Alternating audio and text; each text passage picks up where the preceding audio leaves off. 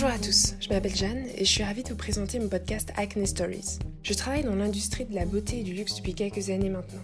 C'est un secteur qui me passionne par son énergie incroyable, l'innovation en continu, l'évolution du comportement consommateur et le bien-être procuré par les produits et l'ADN des marques.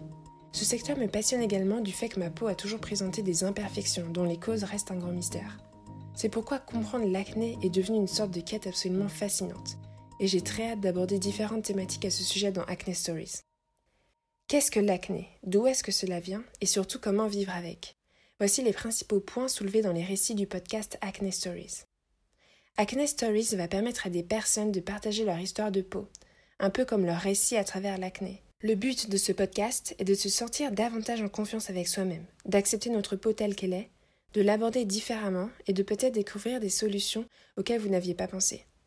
Il s'agit là d'histoires intimes et de sentiments profonds dans lesquels les auditeurs se reconnaîtront car l'acné concerne aussi bien les adolescents que les adultes, les hommes que les femmes de tout continent. Et pourtant, quelles solutions existent pour vaincre l'acné? Quelles conséquences est-ce que cela peut entraîner sur la confiance en soi? Comment est représenté l'acné à travers les médias et le secteur de la beauté? Et quelle vision se crée donc autour de l'acné? Acne Stories est un podcast qui brise les tabous et donne de l'importance à un sujet qui compte. C'est un sujet qui te concerne peut-être toi, auditeur, qui n'ose pas faire face à ta peau et dépense beaucoup pour des produits qui ne sont pas assez adaptés, cela peut concerner un membre de sa famille qui se plaint souvent de son acné et son entourage peine à trouver les bons mots pour réconforter. Cela peut concerner une amie d'enfance dont les problèmes de peau sont toujours un complexe.